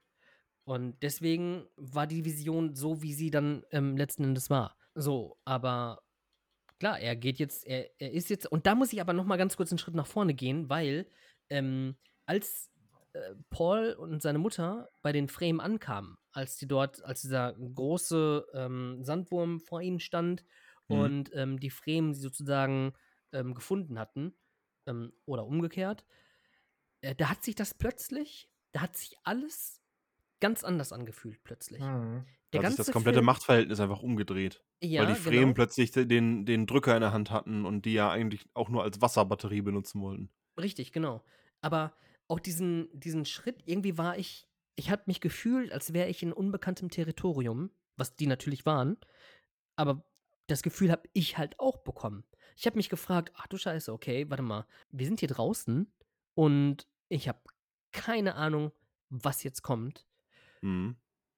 Und das, das war wirklich, also das, dieses Gefühl aufkam in mir, ist meiner Meinung nach eine, also ich meine, kann ja sein, dass es bei anderen nicht so war und nur halt bei mir so war. Und ähm, aber dass es so war, ähm, war meiner Meinung nach eine grandiose Regiearbeit. Denn ähm, sich so zu verlieren, dass man Ja, du hast dich genauso Unbekannte verloren gefühlt wie die richtig, Hauptcharaktere. genau. Auch, auch äh, wegen dem Sturm vorher, die stürzen ja ab mit ihrem Schiff da. Ja. Ähm, fliegen da durch so einen Sturm, lassen sich so ein bisschen auch treiben von dem Sturm, weil sie ja Mhm. komplett die Kontrolle abgeben. Und äh, ja, dann bist du am Ende genauso planlos und die, du greifst genauso nach jedem Strohhalm wie die. Und in dem Moment, wo dann die Fremen äh, auftauchen und sagen so, ja, also ähm, entweder äh, wir, weiß ich nicht, stechen euch jetzt ab oder ihr müsst euch irgendwie im Kampf beweisen, sowas. Das ist ja dann, da fühlt man sich als Zuschauer schon genauso verloren. Man denkt sich so, oh nee, jetzt, Leute, können wir nicht jetzt mal kurz fünf Minuten reden und mal eben die Situation klären, so was hier gerade Phase ist. Aber ja, ma machen sie ja nicht. Und dann ist man genauso aufgeschmissen Mhm. wie die als Figur. Und über allem hast du noch dieses Imperium, wo du, wo du noch gar nicht richtig fassen kannst, was das eigentlich ist. Es Mhm. gibt einen Imperator, es gibt eine Mhm. Streitmacht, ähm, aber das ist noch so alles, das ist noch so alles so kryptisch und dann hängt dieser, ich nenne ihn jetzt einfach mal Hexenkult, hängt da auch noch mit drin und leitet irgendwie die Geschicke. Also ich bin, ich bin echt gespannt. Mhm, Boah, der, der Abgang von der, ähm, hier die, diese imperiale Botanikerin, die ja eigentlich auch eine Freme war. Mhm. Ihr Abgang war ja wohl der Hammer, wo sie diesen Klopfer aufstellt Jo. Und dann, ach, einfach klasse. Allgemein, wie die, wie die. Sandwürmer mal ankamen und die, die Sanddünen weggebrochen haben. Oder hat. Nee, haben. Ähm, boah, das war immer so geil, wenn die da so in der Mhm. Entfernung auf einen zugerast kommen ähm, und man einfach den Sand so nach oben explodieren sieht. Richtig, richtig geil. Ja, das Das war ist wie bei, richtig etwas beängstigend. das ist wie bei, um mal den Bogen zu einem komplett anderen Film zu schlagen, wie bei Monster Hunter, wenn der Diablos sich durch den Sand gräbt. War, das war das einzig Coole am Film. Der Rest war ziemlich Quark. Wow. Aber wenn sich große Monster durch Sand graben und nichts alles in ihrem Weg einfach pulverisieren, ist das ziemlich cool. ja. Das stimmt. Und da man fragt man sich, warum, Mhm. warum sich die Würmer nicht einfach in den Erebor durchgefressen haben und dann sind die Orks einfach dahin. Ja, das ist so lächerlich. Das ist- Okay. Aber wenn man ah, diese ganzen, hätte man doch das und das machen können, Sachen, darf man sich nicht einreden, weil sonst hast du auch einfach keinen Film. Mhm, das stimmt. Ja, aber es gibt ja auch viele Filme, wo man einfach sagen kann, okay, ihr habt die Entscheidung falsch getroffen. Hätt, hättet ihr mal ein bisschen Ja. weiter überlegt. Oder? Oder?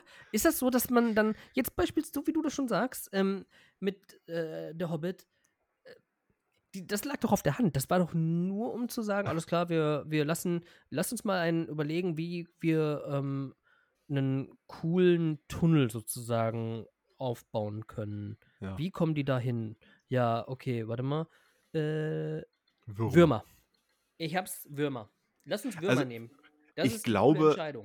Natürlich glaube ich, dass diese Würmer in irgendeine, auf irgendeiner Seite von Tolkien irgendwo mal Erwähnung finden. Das streite ich ja gar nicht ab.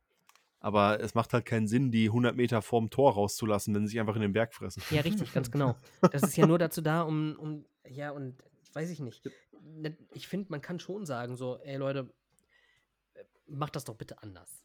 Ja. Ja. Ah, die Orks waren auch auf Arrakis. Interessant, ja. Aber das dann, die werden ja einmal, Paul und seine Mutter werden ja einmal von so einem Wurm verfolgt und flüchten sich dann auf einen Felsen. Und schon ist der Wurm outsmarted, der kann nichts mehr machen. So. So. hm, Äh, ja. Ja, und, und guckt sie die dann da an, so. Aber es machte ja total Sinn, weil man hat ja vorher zweimal gesehen, wie diese Würmer fressen. ja. Die positionieren sich und lassen reinrieseln. Das sind ja, die haben ja kein Maul, mit dem die zuschnappen oder so. Mhm. Äh, so, und in dem Moment, wo die sich auf den Felsen retten, der halt, also Felsen im Sinne von, das war ein großes Gebirgsmassiv, das war so der Ausläufer von einem Gebirgsmassiv am Rand der Wüste. Das war nicht einfach ein Felsen, weil diese Würmer können auch einfach mal legit so einen Felsen wegfressen. Ähm, ja, da hat der Wurm einfach nur noch doof geguckt und das machte irgendwie voll Sinn. Mhm. Ach, das alles machte so herrlich, das war alles so schön konsistent in dieser Welt. Ich kann es nur Ja, kann's das war echt betonen. cool. Wie geil sah dieser, dieser Sandverdichter, wie cool sah das aus? Das war crazy, oder? Mit ich dem, hab ich habe echt gar nicht verstanden, wie das funktioniert, aber es sah super cool aus. Ja. Ja, Er hat den Sand so in einem 1 Meter Durchmesser radial weggedrückt und an den Rändern dann so verdichtet. Ich habe versucht, das irgendwie nachzuvollziehen. Dann haben sie sich damit ja aus dem Zelt gegraben. Man hat den nur ganz kurz gesehen.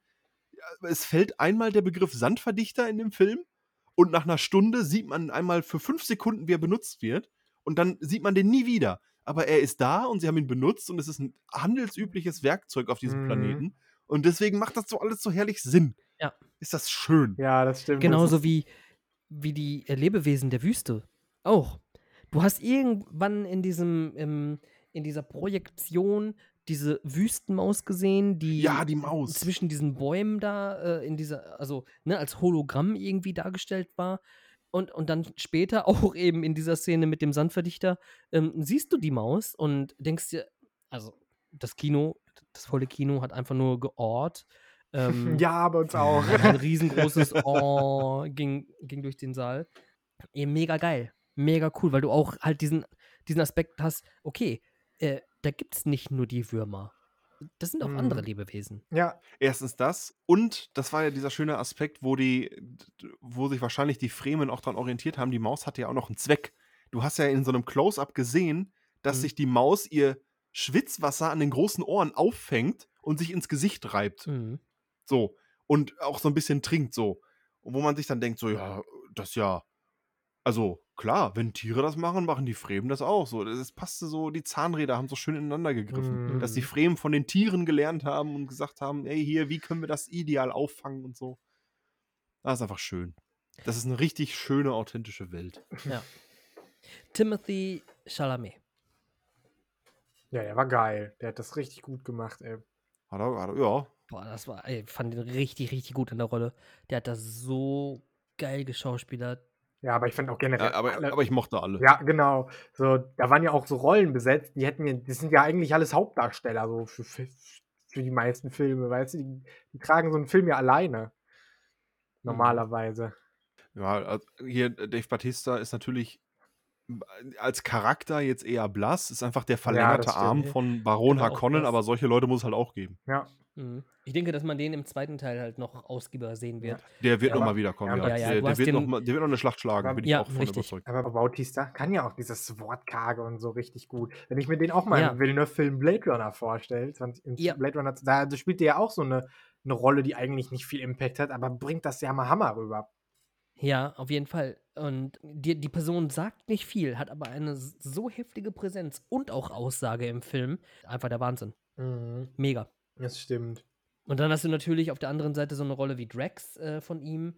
Ähm, aber genau das macht ihn mir auch vielschichtiger tatsächlich. Mhm. Weil er eine Rolle mit Tiefgang gespielt hat. Ja, Und ähm, ja. Ja. das stimmt. Also ich finde auch, Bautista, der kann richtig gut schauspielen. Das- Mhm.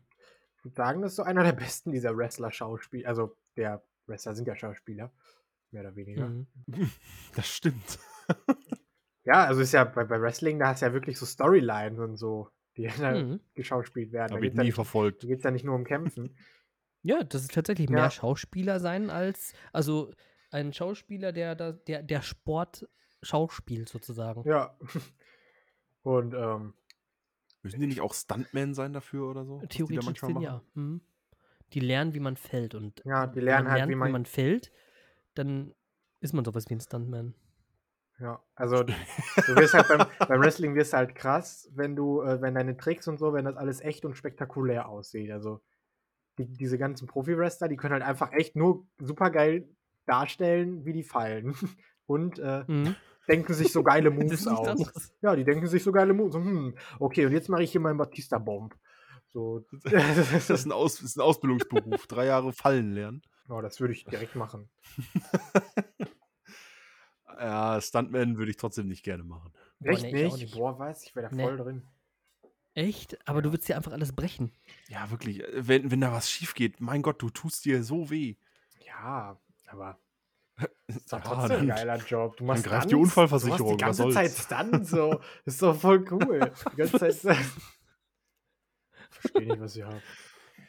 Ich habe dann immer die Geschichten von Jackie Chan im Ohr, weil er immer alles dann selber gemacht hat. So, ja, da habe ich mir da äh, die Schädelbasis aufgeschlitzt und da drei Rippen rausgerissen. Und also ein bisschen übertrieben, aber so sinnbildlich. Boah, Nee, nee, nee. Das ist Nee, ein Berufsbild, das brauche ich Vor nicht. allem nicht, wenn du Stuntman bist für Tom Cruise.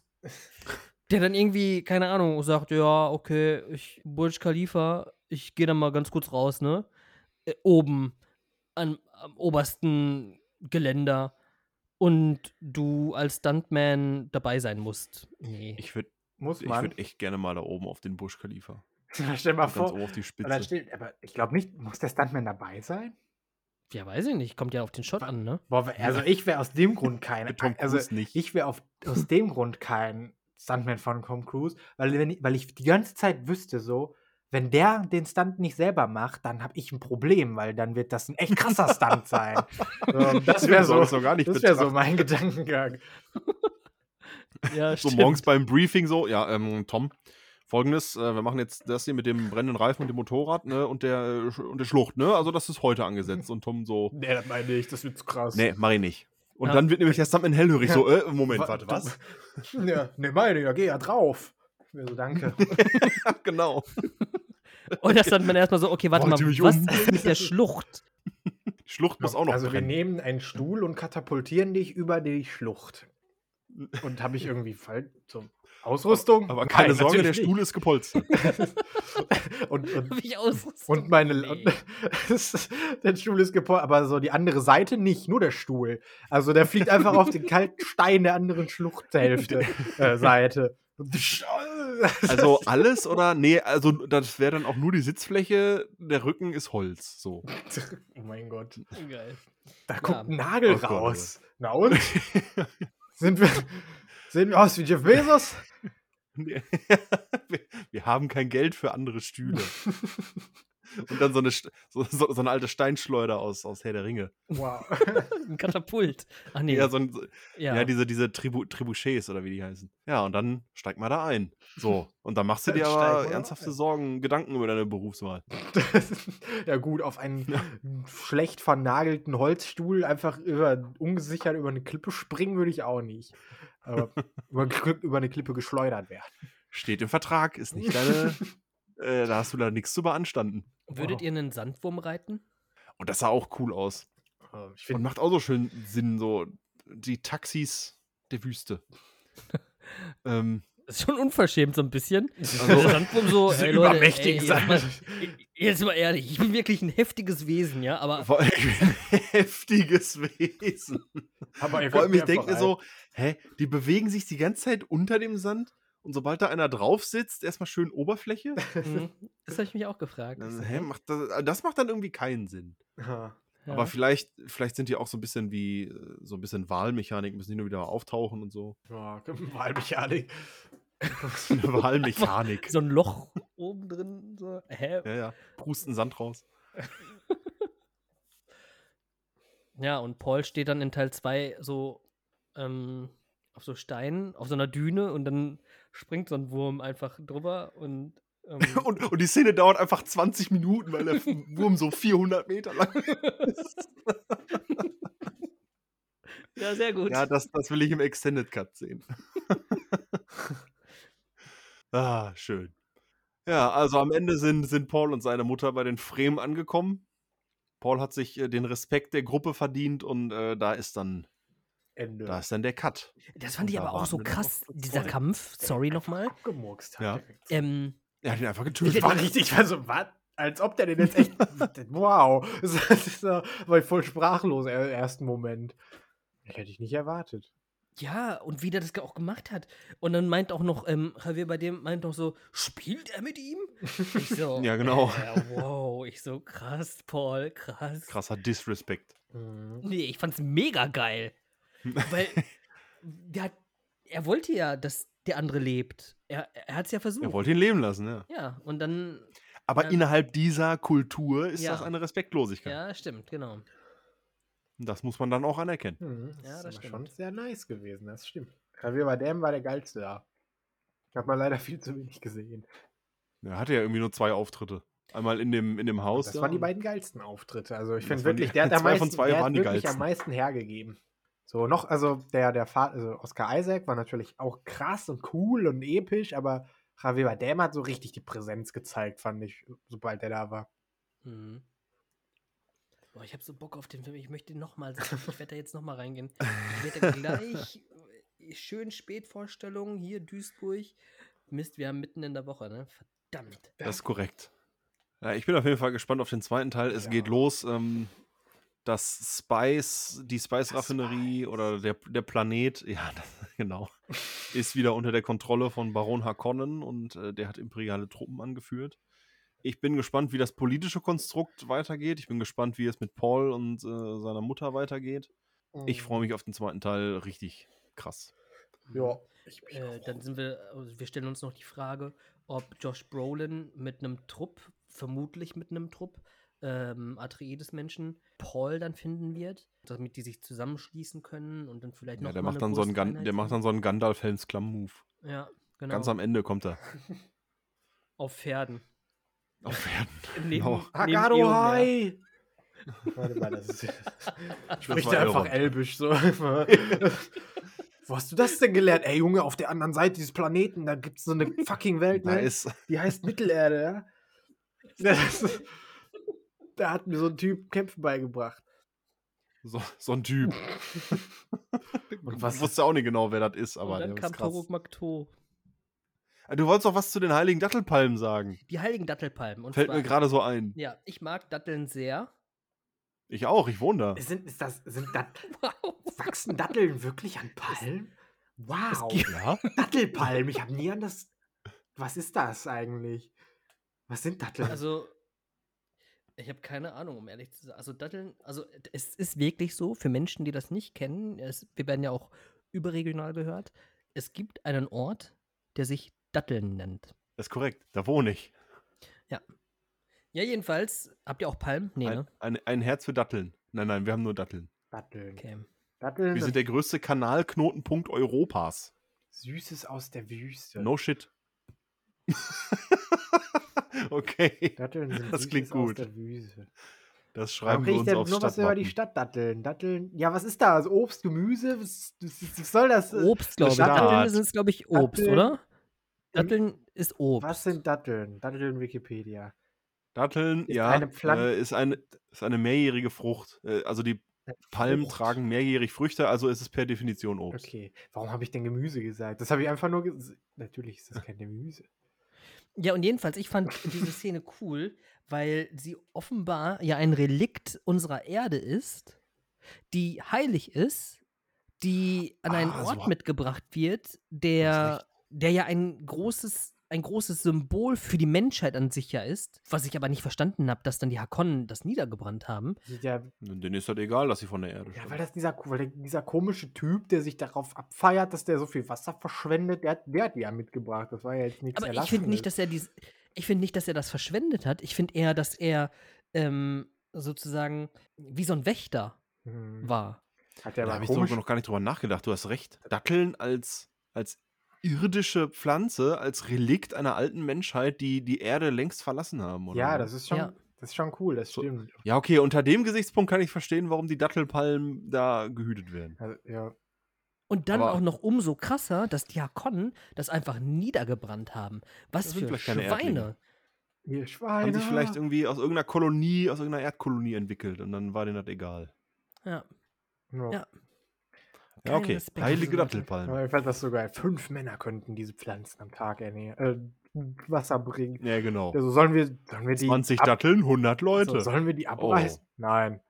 Scheiß auf diese 100 Menschen so, hä? Okay. Ja, okay, es heißt ja könnte, ne? Und Ja, ich also glaube, das dass ja können- trotzdem, ich, ich glaube ja trotzdem, dass der, ähm, dass die Versorgung, die Wasserversorgung auf dem Planeten für alle, die zumindest innerhalb der Stadt sind und Ja, nicht von diesem Planeten stammen, ähm, da ist. Das Also, glauben, ja, das glauben die Reichen immer. Also Jeff Bezos sagt auch, ja, Kapitalismus ist gut, so. Das, das, ja, natürlich. Aber wir wollen ja nicht in die Ah, Politik ja, bin auch von sehr, Dune rein. Ich bin sehr gespannt auf die Sieges. Mhm, da hab ich auch Bock. Zehntausende Ja, leben ja, in genau. einem. Ähm, es gibt wohl mehrere auf dem Planeten. Ähm, Paul Angeblich ja Milliarden Fremen, nicht nur zusammenführen. Zehntausende. Ja, Paul wird Ein sie dann alle ganzes Volk. zusammenführen und ähm, ähm, glaubt ihr, Chani und er werden ein Paar? Boah, Äh, das mehr, wird mich also, würd ich nicht so geil. Chani ist ja das Fremenmädchen, was er in seinen Visionen immer sieht. Mhm. Und äh, ja, warum eigentlich nicht? Ich, also ich kenne die Vorlage nicht, bestimmt. Ja. Es gibt bestimmt noch äh, im zweiten Teil dann noch so ein Love Interest gedöns. Love Interest Ich- Dudes. Ich finde das cool. Ich, find, ich mag das, wenn, wenn Love mit dabei ist. Ja, okay, cool. Jo. Cool. Ich glaube, an der Stelle haben wir alles zu Dune gesagt, was wir loswerden wollten. Wir haben einige Minuten auf der Uhr. Hashtag eure Wünsche. Ähm, das geht immer. Um, schreibt uns einfach. Ihr, wir werden das auf jeden Fall berücksichtigen und äh, eine Folge dann euren Wünschen ähm, Widmen. entsprechen lassen. Hä? War das ein korrekter Satz? Nee, ne? Nein, aber wir lassen den so stehen. Ja, okay, cool. Dann würde ich sagen, lasst uns ein bisschen speisen. Ja. Schön, schön ein bisschen speisen. Mm, da hab ich aber also nach meiner Definition eher nicht. ja, dann äh, ich verabschiede mich Ja. äh, von allen Beteiligten. Wir hören uns beim nächsten Mal. Ja, es war auf jeden Fall schön, dass ihr da wart. Ähm, schaut auf Spotify rein, ähm, abonniert den Channel, den newsci-kino.de Channel, um die neuesten Folgen immer zu erhalten von diesem Podcast. Wir geben uns wirklich Mühe, dass das hier eine coole Sache ist. Ähm, Instagram, äh, checkt das auch, Unlimited Cast. Beziehungsweise momentan, ich weiß nicht, ob ihr das, ich weiß nicht, ob ihr das gesehen habt. Ihr das, habt ihr das gesehen? Ich habe mich nämlich, ey, das ist so ätzend. Ich John wollte, hat mal richtig schön den Channel umbenannt. Was? Yo, oh Ja. mein Gott. Ich habe Der den heißt Channel jetzt irgendwie anders. Kino, also guck mal, die, die, also es gibt ja Name und Benutzername, ne? Mhm. Und ähm, irgendwie war das so, dass, äh, also irgendeiner von den Namen hieß äh, Podcast, äh, Kino-Podcast Leidenschaft oder irgendwie so. Und dann der übergeordnete Name war Unlimited Cast. Und dann habe ich bei meiner besten Freundin auf dem Handy geschaut, als wir uns da irgendwas angeguckt haben und sie irgendwie eine Story versenden konnte oder wollte oder ich habe ach ich hab, weiß es noch nicht genau. Und dann habe ich gesehen, dass es genau falsch rum ist. Dass das dicke schwarz geschriebene, äh, das schwarze äh, dick geschriebene ähm, Kinopodcast Leidenschaft ist und Unlimited Cast drunter in klein und dünn. Und da habe ich mir Oh. gedacht, boah shit, muss ja genau andersrum. So, Ja, wir sind noch neu auf Instagram. Verzeiht uns diesen Fauxpas. Ja, die sind wirklich, also die Finger, die sind noch nicht, die sind ähm, nicht ganz geölt dafür. Ja, man- jedenfalls. Wenn man mit den Wurstfingern auf Instagram rumdrückt, Da dann kann man, nee, kommt da mal was bei rum. furchtbar ist das, furchtbar. ähm, jedenfalls habe ich in 14 Tagen wieder die Möglichkeit, das rückgängig zu machen und äh, ich hoffe, das wird dann auch äh, 14 Tage. geschehen. oh Mann. Jedenfalls äh, bedanken wir uns auf jeden Fall, dass ihr zugehört habt. Ähm, hinterlasst einen Kommentar, ein Folgen hier uns. Folgt uns. Einfolgen hier uns. Hinterlasst ein Folgen hier uns. Du, du sprichst so, wie die Fremen sich bewegen. Sehr gut. So, tschüss an der Stelle. Ich bin auch weg. Macht's gut. Nico, Ja, auf Wiederhören. auf Wiederhören. Und für euch alle gilt, am nächsten Donnerstag schaltet wieder ein, wenn es heißt, der Unlimited Cast startet. Heißt es das? Ich weiß es nicht. Ich denke schon. Jedenfalls findet ihr die Folge auf Spotify und YouTube. Folge 29 dann. Und danach ist es schon die Folge 30. Das ist der Wahnsinn. Und wenn man so mal schaut, wenn man so mal zurückblickt, dann war das schon eigentlich eine ganz lange Zeit mit euch. Naja, aber ihr wisst, das ist erst der Anfang.